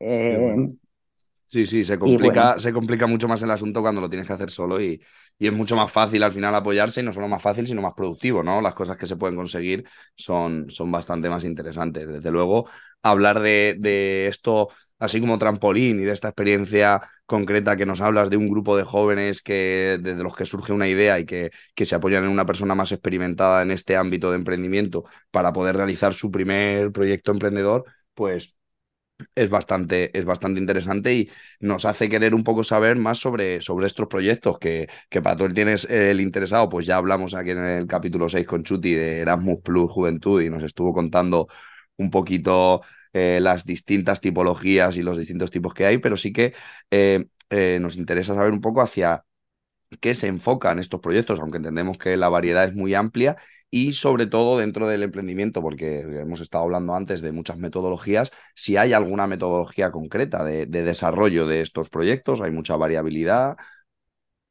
Pues creo que todo, la respuesta a todas las preguntas es todo. Eh, con el emprendimiento social, o sea, ¿qué, cabe en el emprendimiento social?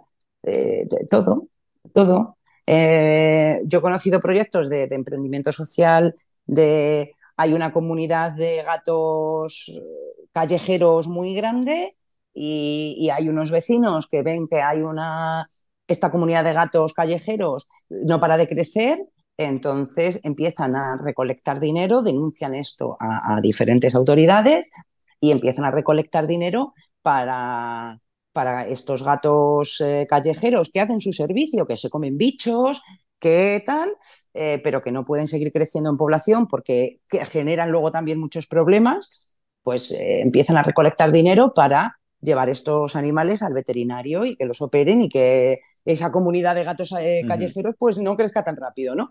Y eso es un emprendimiento social. No hay ninguna intención de, ganar dinero, hay una intención de mejorar la situación de un barrio o de una zona, ¿no? Eh, eh, hay una asociación que, que se llama eh, mierda, no me voy a acordar de cómo se llama. Uy, perdón, no me voy a acordar de cómo se llama esta asociación ahora mismo. Rescate, Rescate, que tienen un proyecto de, una, iniciativa social, un emprendimiento social también muy grande por parte de esta asociación, que es el. Ellos trabajan con personas migrantes y, claro, eh, hacen mucho el trabajo, pues sobre todo legal, de acogida, de acompañamiento, ¿no? Cuando, cuando se llega al país, todo el apoyo legal y tal, y eso está muy bien pero se dieron cuenta de que después había una necesidad que iba más allá, que es el, vale, ya estás aquí, ya estás con tus papeles en regla, ya está todo ok, pero estás solo. Y no tienes nada que hacer, ¿no? Y una forma de sobrevivir. Entonces eh, eh, crearon una, una, red de amigos. Ah, qué bueno. Entonces, eh, personas ponían en contacto a personas migrantes con locales para que, para que hicieran de amigos, ¿no? Eh, pues eh, salir a pasear, quedar para tomar algo, eh, oye, mira, que voy con mis amigos a hacer una rutita de senderismo 20, oye, que vamos a ver esta cosa tal, 20, oye, que voy a echar una pachanguita de fútbol con unos colegas porque no te vienes, y, generar esa red social de, de esa persona, ¿no? Y vamos, o sea, podría estar aquí nombrándote hasta mañana, pero creo que no tenemos tanto tiempo. pero son algunos ejemplos un poco para que te hagas una idea de que cualquier cosa, que, que, en el emprendimiento social caben muchas cosas. Y después cabe el que si tú de esto sacas una idea en la que dices, vale, hace falta un apoyo económico porque hacen falta unos recursos eh, materiales, unos recursos humanos y el voluntariado está muy bonito, pero, pero está muy bonito cuando estás estudiando, tienes tiempo libre, pero llega un momento en el que también hay que vivir. Eh, pues después hay diferentes convocatorias económicas, no solamente de Europa, sino también de, a nivel nacional, regional, eh, que, pueden darte los recursos económicos para que tu, tu, idea de emprendimiento social tenga ese apoyo económico para que se pueda hacer realidad. Ahí está. Qué bueno, qué bueno. Entonces, claro, partiendo de la base de que, de que cabe todo, quizá como que el, el, factor común o el punto de encuentro que, que podríamos encontrar es, es eso que comentabas, de que generes un aporte a la sociedad o, resuelvas eh, de alguna forma o des respuesta a una necesidad que, que hayas detectado y partiendo de esa base utilizar, eh, pues eso, todas las herramientas eh, y, plataformas que, que, puedas encontrar. Yo siempre tengo la sensación de que Erasmus Plus, cuando hablamos un poco de ello, es una, es una red de oportunidades y, y luego ya dentro de esa red podemos ponernos a definir un montón de formas de desarrollar cada una de, de las ideas que podamos tener, pero de base es, es una red, es un trampolín que ya mencionaba antes, ¿no? Para, para hacer un montón de cosas. Dentro de todas las cosas que has, que has vivido en, todos estos años que, que, nos comentas que llevas probando poco a poco a hacer distintos proyectos, a vivir distintos proyectos y a participar de ellos, y en estos últimos años que ya estás enfocada directamente en esto, ¿cuáles dirías que serían eh, eh, tus mayores aprendizajes o, y, cuáles serían tus, tus mayores errores? Si es que en algún momento eh, has dicho, madre mía, aquí la hemos liado pardísima y esto la próxima vez no me va a volver a pasar. O, buah, qué bien hemos hecho esto, esto hay que duplicarlo, replicarlo y triplicarlo todo lo posible. Bueno, como errores y aprendizajes, yo lo pongo en el mismo. Por eso, por eso, es la misma pregunta. Pero, buah, no lo sé. A ver, he tenido em, lo que llamamos los aha moments. Em, ajá. Eh, todo el tema intercultural.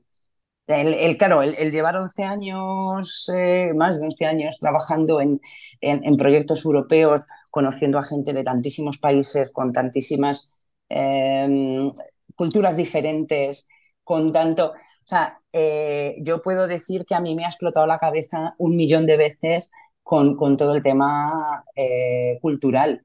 Y, y, me ha... Y, bueno, o sea, eh, mi zona de confort antes se reducía prácticamente a 20 metros cuadrados, que eran los que había alrededor de mi sofá, y creo que ahora mismo mi zona de confort tiene cientos de kilómetros cuadrados porque, porque he perdido he perdido la noción de, de, lo que, de lo que es mi país o de lo que es mi cultura o de lo que es el, ese, ese orgullo. He perdido el orgullo. Bueno, no sé si alguna vez tuve el orgullo El orgullo patrio, ¿no? Pero yo, pero, o sea, si alguna vez lo tuve, algo lo he perdido por completo. Creo que, o sea, si ahora mismo a bote pronto, sin, sin tener tiempo de pensar mucho, el, tema cultural, el tema cultural. Soy eh, en, eh, el, cómo, el cómo juzgo o el, o el cristal desde el que veo las cosas eh, no tiene absolutamente nada que ver ahora con, con hace 15 años.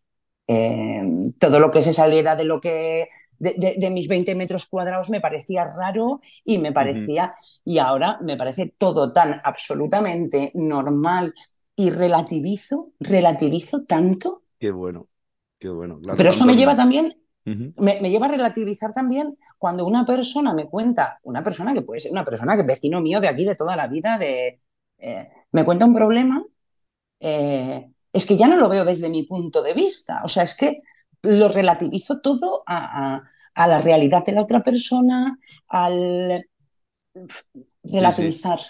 Qué, qué buena capacidad, ¿no? Para, para aprender. La verdad que eso es una idea que, que interesa mucho y claro, me, me, imagino que no es solo a, la hora de, de ver formas de, de, de, relacionarse, formas de interactuar, sino formas de reaccionar ante distintas situaciones, formas de enfocar distintos problemas o distintas soluciones, incluso formas de, de eh, señalar distintos problemas y decir, hombre, es que aquí culturalmente estamos eh, señalando esto, pero para otros esto es otra cosa que tiene mucho más peso. Bueno, al final relativizar, eh, relativizas todo y, y, te llevas ahí un aprendizaje muy grande, sí, sí.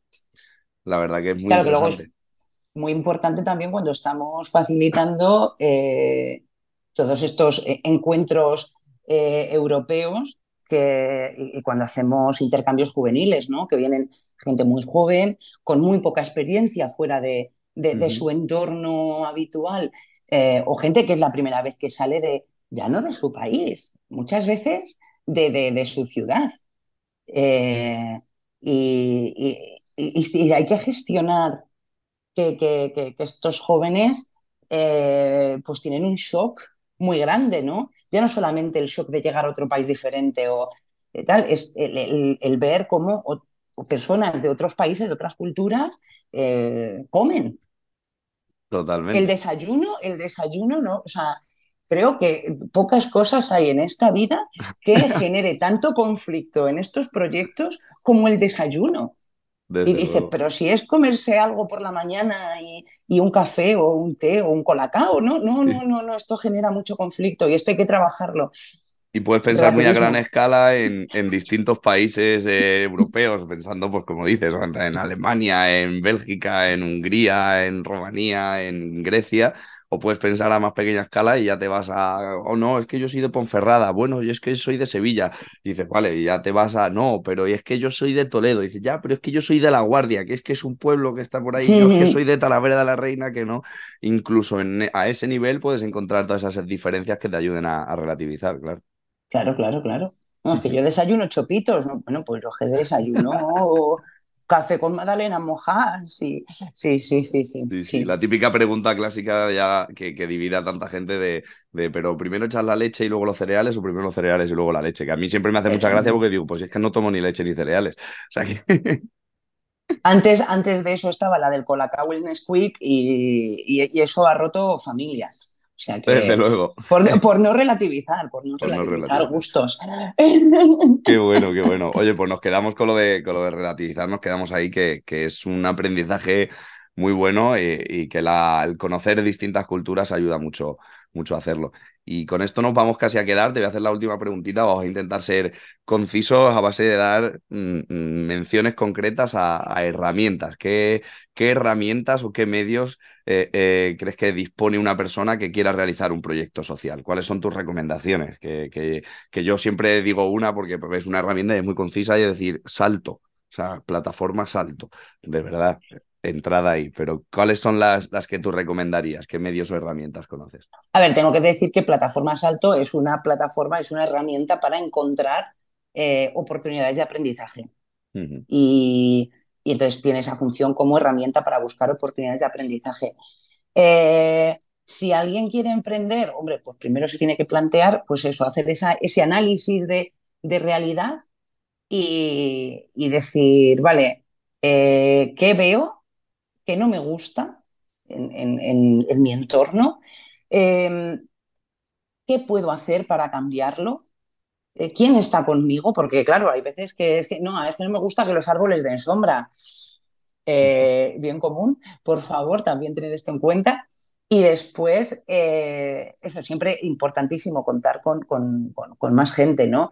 tener siempre una red de apoyo que, que es súper importante amigos, familia, asociaciones. A lo mejor yo no pertenezco a ninguna asociación, pero tengo eh, un montón de asociaciones en mi entorno que, que, me, que me, pueden prestar apoyo y en con las que puedo eh, hacer estas colaboraciones. Y luego, pues como digo, eh, ya no son solamente fondos europeos, que en, privado esta mañana hablábamos tú y yo, Pablo, sobre las, las iniciativas juveniles del programa Erasmus Plus. son unas iniciativas muy sencillas y que, que se pueden presentar desde grupos de, jóvenes, que solo hace falta que al menos uno de ellos sea mayor de edad, creo, y, y que bueno, que, que o, los, o los proyectos de, de voluntariado, ¿no? Del, del, Cuerpo Europeo de Solidaridad, que mm, tú planteas esa necesidad a la Agencia Nacional, tú escribes un proyecto en el que dices, hemos detectado, detectado esta necesidad, creemos que podemos hacer esto y dar respuesta a esta necesidad. ¿Y mm, qué necesitamos? Pues estos materiales o esta persona de apoyo o estos recursos económicos o este tal.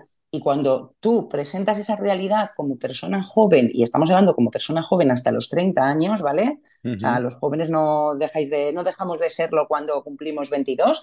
Eh, seguimos siendo, ah, bueno, no, que yo ya no. Eh, seguís, seguís siendo jóvenes hasta los 30 años, que, que, esto se puede seguir haciendo en el tiempo, no solamente cuando uno cumple 20 años.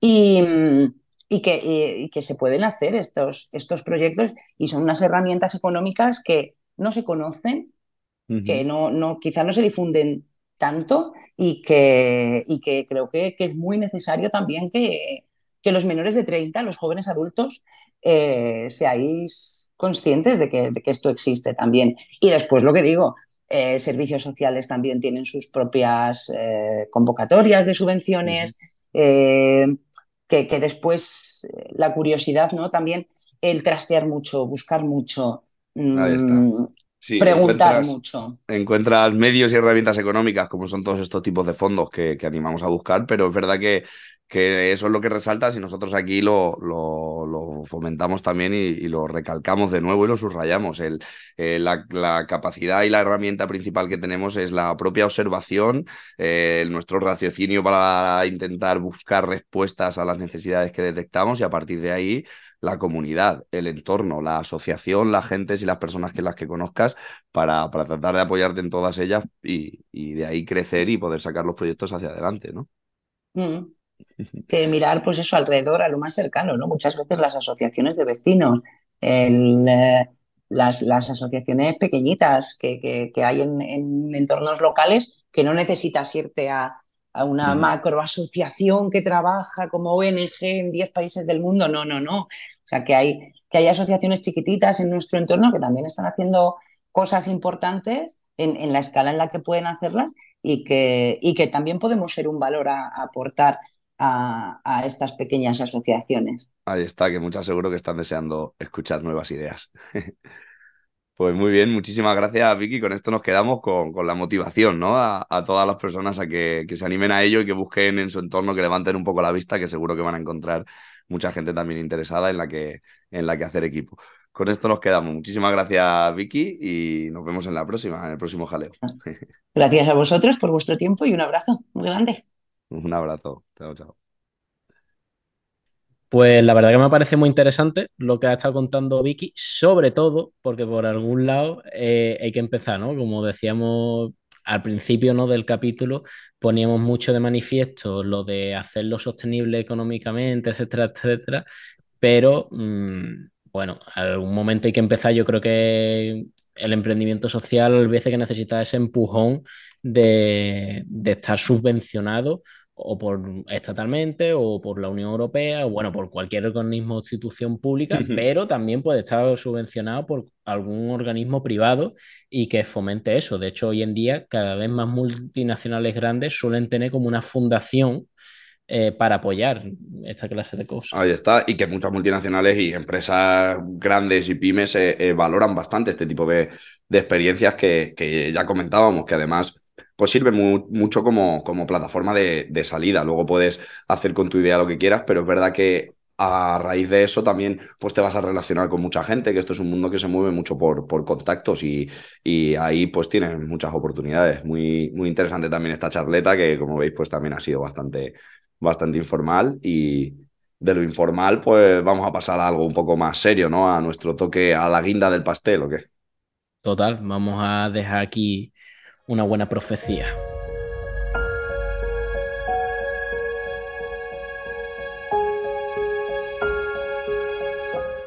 El legado.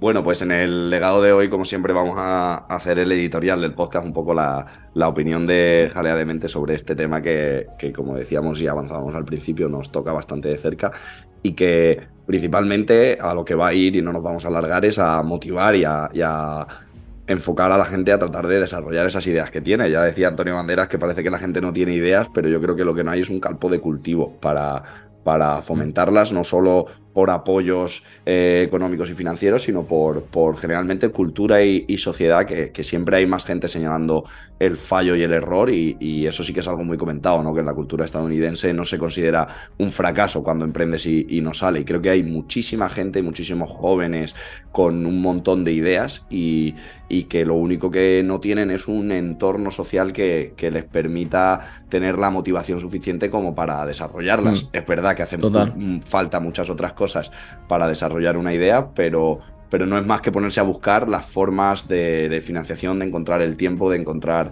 los apoyos y los contactos y, a raíz de ahí, si uno se mueve, pueden salir cosas muy, muy guays. Total, yo sobre todo veo eh, eso que culturalmente, pues como que hay mucho miedo, no solo al fracaso, que sí, por supuesto, pero sobre todo al qué dirán, ¿no? A ese qué dirán que en España eh, nos afecta en muchos aspectos, ¿no? Creo que en España también pues tenemos siempre mucho el run run del que dirán, en muchos aspectos estéticos, físicos, de con quién nos juntamos, etcétera, etcétera. Eh, pero también sobre todo en, laboralmente, es decir, qué dirán de mí que, yo, por ejemplo, pongo mi caso, ¿no? que yo que estudié ingeniería, de repente eh, deje aparcado mi, mi carrera como ingeniero para dedicarme a otra cosa, porque sí, eh, hay mucho miedo y yo soy el primero que tiene miedo, pero yo creo que al final es lo que quiere y digo, bueno, es que si al final pues me voy a morir en algún momento, mm, no sé, a mí me gustaría vivir haciendo un poco las ideas que tengo y, yo siempre de pequeño soy muy inquieto y he tenido muchas ideas como ahora simplemente porque un miedo me bloquee no voy a dejar de tener esas ideas, incluso me amarga no darle salida a esas ideas. Entonces es un poco la inquietud y siempre además han sido ideas tiradas a lo, a lo social. y, precisamente, precisamente yo mm, quería aquí romper una, una lanza, ¿no? que, es que aliadamente es totalmente emprendimiento social, es decir, mm, nosotros, eh, aunque no tengamos ahora mismo un impacto eh, mediático y social gigantesco, pero bueno, al final nosotros estamos emprendiendo, estamos haciendo algo eh, todos los días, estamos invirtiendo muchísimo tiempo y muchísimo trabajo, estamos aprendiendo constantemente cosas, constantemente queremos mejorarlo y sobre todo nuestro fin no es ganar dinero, sino nuestro fin es pasárnoslo bien, primero y principal, que todas cosas tienes que pasártelo bien. Segundo, crear un impacto positivo en la sociedad generando curiosidad, dándole voz a jóvenes que sepan sobre cosas y darle más confianza a esos jóvenes eh, y tratar de muchos temas de actualidad desde un punto de vista, eh, aunque digamos muchas veces apolítico, pero realmente es político. Y, y bueno, con, cierta ambición de generar una conciencia social y como comunitaria, ¿no? De, muchos temas. Ahí está, todo es, todo es política al final y, siempre la hay, pero es verdad que, estoy totalmente de acuerdo con lo que dices de, generar un poco la, comunidad y generar un impacto positivo, aunque sea en ti mismo. No tienes la necesidad de que el proyecto sea eh, que tenga el impacto mayor del mundo, sino que por lo menos tenga el impacto solicitado, el impacto planteado. Y, nosotros por nuestra cuenta, pues, pues es verdad que lo estamos teniendo, aunque sea nosotros mismos. Para nosotros ya está siendo súper beneficioso haber invertido todo este tiempo y haber conocido a todas las personas que hemos conocido y para las personas que, que han aportado al podcast, pues ha sido muy beneficioso para ellos que le hayan podido dar la voz y poder contar sus ideas y, y mostrar un poco de sus maestrías, con lo cual ya estamos viendo ahí un montón de beneficios independientemente del impacto. Es verdad que recuperamos otra vez la idea de la rentabilidad económica y que es algo que, que igual forma no, no se deja de plantear y es súper necesario para la continuidad de un proyecto, como decía Pau, en que dicen los que entienden. Y la continuidad de un proyecto siempre depende de, las posibilidades en cuanto a tiempo, energía y, material y recursos de, de los participantes o de los impulsores de dicho proyecto pero es que si no lo intentas te quedas, como dices tú, con la espinita, ¿no? Con, ese quiste que, te puede amargar y que te puede agobiar y que solo el intento reporta un montón de, beneficios, eh, aunque sea personales y sociales. Total, yo uno de mis como, no sé si llamarlo dogma o, frases que me resuenan mías propias en, o pensamientos propios en mi cerebro respecto a emprendimiento social y sobre lo que quiero hacer en mi vida, es cuando yo pienso algo de, oye, imagínate qué guay sería si yo pudiese vivir eh, haciendo tal cosa y pudiese generar este impacto positivo en el medio ambiente, ¿no? En el cambio climático, que, siempre es como mi, mayor inquietud, ¿no? O mi mayor reto, em, aparte de motivar a la gente, etcétera, etcétera.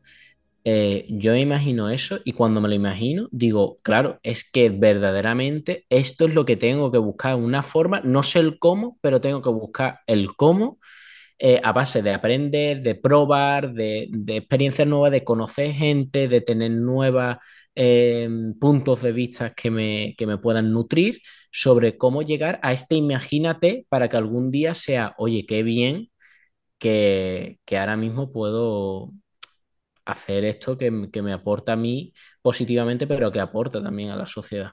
Ahí está, que bueno, siempre ese apellido ¿no? de, la sociedad y el apellido de social que, que es lo más gratificante, el trabajar con, personas y, o para personas. Lo recomendamos, lo, lo recomendamos siempre. Y hasta aquí el legado. Y hasta aquí un poco el capítulo de, de hoy, ¿no? Total, hasta aquí el capítulo de hoy. Creo que es un tema para, para emprendedores y bueno, emprendedoras y, no, no, solo para ello, pero no sé, un poco también motivacional. A ver cómo de motivacionales somos aquí en Jalea de Mente. Ahí está, siempre, siempre intentamos ahí un poco mover esa amiguilla dentro de, de los, los, intestinos de toda persona que nos esté escuchando, incluso el que ya tenga la vida totalmente hecha y, y intentar también fomentarle que que intente no desalentar a las personas que estén eh, eh, intentándolo de nuevo y siempre animar y, hacer una crítica constructiva, que es lo mejor. Así que nada, con esto no nos quedamos, siempre con intentar ser constructivos y pensar en conjunto. Y nada, pues hasta el próximo jaleo.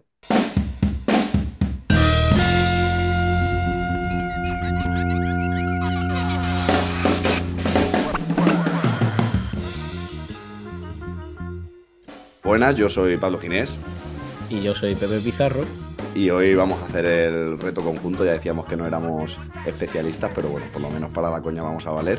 Y vamos a intentar deciros lo más rápido posible una serie de frases de taza sobre, sobre emprendimiento, de estas que tan manida estás. Si lo intentas, lo conseguirás. A mí se me ocurre eh, La suerte está echada, que es un clásico. Otro clásico, la cueva a la que temes entrar contiene el tesoro que deseas encontrar. Ah. Esa es buena, ¿eh? Sonríele a la vida porque la vida está llena de momentos. Claro, si la vida te da limones, haz limonada. Y luego véndela. Por supuesto.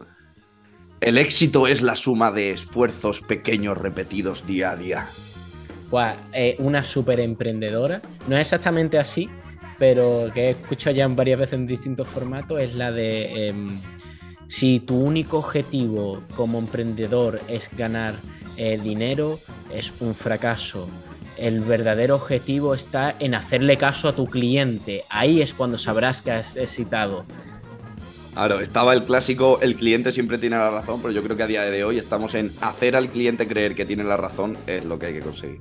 Pero también te podría decir eh, el típico, ay, ahora, ahora me queda un blanco otra vez. El pesimista ve una dificultad en cada oportunidad. El optimista, sin embargo, ve una oportunidad en cada dificultad.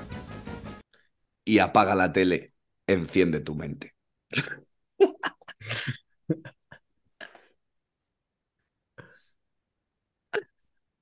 Nos vemos.